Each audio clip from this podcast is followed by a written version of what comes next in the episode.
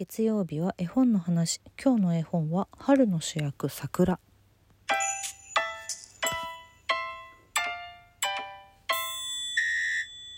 本日2022年3月21日春分の日でございますね。もう春ですのであの東京もつい先日桜の開花宣言があったばっかり。なのできっと来週来週再来週まで持つかな？どうなんだろう？桜そろそろ満開の季節だなという感じで。そんな春分の日にお届けしたい。是非読んでみてほしい絵本がこちら「春の主役桜」という絵本です。これは湯木陽子さん文早川静乃さん絵。で理論者さんから出てる2006年に発行された絵本なんですけどあの表紙がね掛け軸なんですよ。掛け軸でタイトルが書いてある掛け軸とその左側に夜桜に三日月が出ている美しいそういう表紙。この表紙もねなんかすごく繊細で素敵なんですよね。こう薄い緑のカバーで。とても素敵なんですけど。あと裏表紙がねなんか香炉香りの炉ね香炉にこう桜の花びらが舞っているっていうイラストでなんかこれだけでもちょっと温かい気持ちにもなるしなんかそうふわっといい香りが漂ってくるようなすごく素敵な想定でまずこの時点ですごくいいなって思うんですけどあと線がすごく繊細なんですよこの早川静乃さんのイラスト。これもまたその春桜っていうのにすごくもうぴったりでとっても美しい絵本なのでぜひぜひ読んでみてほしいなと思うんですけどこれね理論者さんのホームページ見たら対象年齢は中学年からになってました。だからかなり大きめ大きめって言っちゃった。大きなお子様と一緒に楽しむべき本だなと思ってるんですけどあのー、この作者の柚木陽子さんという方はえー、なんか自然についての執筆活動を行っている方だそうでいろんなね木に関する本は他にもいっぱい出してるんですよ。でこの「春の主役桜」っていう絵本も実はシリーズのうちの一冊で「気になる日本の木」シリーズっていうのをこの柚木さんが4冊出してるんですね。どんぐりの木と松と杉と桜。うん、そんな自然に関しての何でしょうね。まあ研究者と言っていいのだろうか。まあでもとにかくその自然観察会の指導とかもされてる方なんですって。そんな柚木さんの書かれた本なのでこれは結構ね桜についてのお勉強ができる絵本なんです。だからなんだろうな。理科が好きなお子さんとかはすごく多分読みたくなる絵本なんじゃないかなと思うんですけどうんと図鑑まではいかないんだけどでも絵がとにかく繊細にすごく写実的で美しいのでなんだろうちゃんと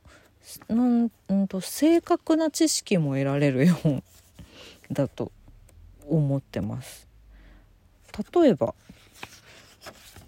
まあその知識もとかお勉強とか言っちゃうとちょっと堅苦しそうだなって思われちゃうとそれは違うんですけどとっても分かりやすいんですそれがあの絵本であるゆえんだと思うんですけどこうさ、まあ、桜が満開になったらさ花びらが徐々にこう散っていくじゃない？でさ散っていく中にさお花がまるっとあの落ちているみたいなそういうのをまあ我々は小さい頃からよく見ていたと思うけどなんで花びらじゃなくってお花ごと落ちてるんだろうってやっぱ子供の頃ちょっと疑問に思ったよね。うん、でまあ私たちは今大人なのであれはなんか鳥が蜜を吸った時にそのまま落としてしまったらしいっていうのはなんとなく知ってるけどじゃあその鳥って何の鳥？って言われると私はそこまでは知らなかったのね。それのね答えが書いてもあります。どうして蜜の蜜を吸った時にその花ごと落としてしまうのか。その鳥は一体何という鳥なのか。っていうのも書いてあります。あとはそうね。だんだんと西の方から桜は咲いていくじゃないですか。暖かい地域から。でそれをさこうよく今の時期南から北へこう桜が咲き始めた場所が移っていく。これを桜前線って言いますけど。じゃその桜前線ってでもあったかい地方から順番に来るわけではなくってそのだから沖縄鹿児島から始まるわけではなくって九州の北の方と四国が先に咲いたりとかするよね。それはじゃあどうしてなのか。とか。あとそもそもその開花宣言っていうのはソメイヨシノを基準としてますけどソメイヨシノはじゃあどうして一斉に咲くのかとかね。この話実はね今私あのお芝居の稽古中なんですけど今回のお芝居の作演出である天野みなみさんから聞いた話がまるっとこのように実は書いてあって、うん、ソメイヨシノは全てクローンであるっていうね。どういうことっていう。これ、まあ、知ってる方もたくさんいらっしゃると思うんですけど全てクローンであるソメイヨシノこれどういうことっていうのがすごく綺麗な分かりやすいイラストとあと分かりやすい文章で全部解説されてるんです。うん、あとはねそうソメイヨシノ以外のそう桜っていうのはじゃあどういう桜とかどうやってできた桜とかいつの時代からそれらがあるのとか。葉っぱと一緒に花が咲く桜はじゃあ何の桜とか。それがねこの美しいイラストとともにぎっしりと書いてあるんですけどかなりぎっしりとなんだろう知識が詰め込まれている絵本なのに絵がすごくなんだろうな爽やかにそれをしてくれていてとっても読みやすいしそしてちゃんと頭にそれが残るというかそのねバランスがすごく私は好きなんですよね。でまあ例えばでもまあお子さんじゃなくてもね大人の人でもねもう理科とか科学とか生物とかちょっとよくわかんないんです苦手なんですっていう方もいると思うんですけど、それを分かりやすくしている要素がこのあの早川さんの絵でもあってこの絵本ねナビゲーターのキャラクターがいるんですよ。特に何か言葉を発することはないんですけどナビゲーターのキャラクターは。こうページをめくって一番最初のタイトルが書いてあるページに天狗がね柴犬を抱えて飛んでいるイラストがあるのね。こっから始まるんだけどこの天狗くんとちっちゃい柴犬くんが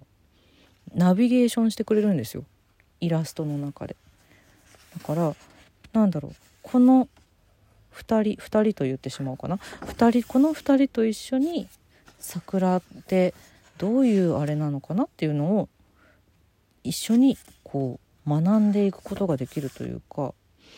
分かりやすくしてくれてるしそのイラストの中であどこに天狗くんと柴犬くんいるかなっていうのをこう探しながら読むっていうのもなかなかそういう感じでもそれだけでも十分楽しめる絵本だと思います。天狗くんが出てくるからさこうよく見るとさなこれは何だろうな。なんかちっちゃい恐竜みたいなのと柴犬が遊んでるページがあるんだよね。そのページにはねカッパもいるんだよね。とかね。あとなんだろう。あなんかお家の中に白い猫の尻尾だけあるぞとか。このなんだろう。桜の植物木の絵本ではあるけれども要所要所に動物たちが結構隠れていてそういうのをこうね見ていくっていうのもね楽しい要素だと思います。でそういうのを見ている間に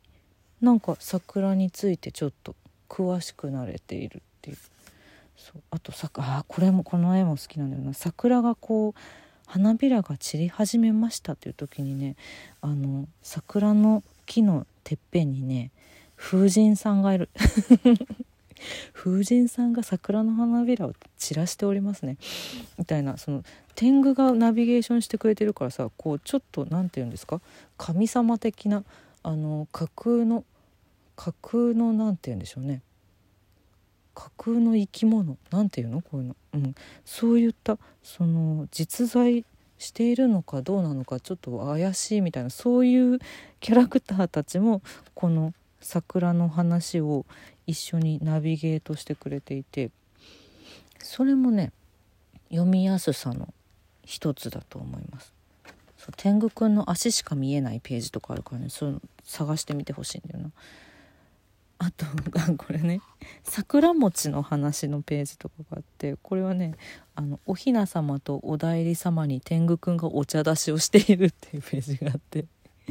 柴犬は3人患者の2人とすごい戯れていますねみたいな。結構ほっこりする。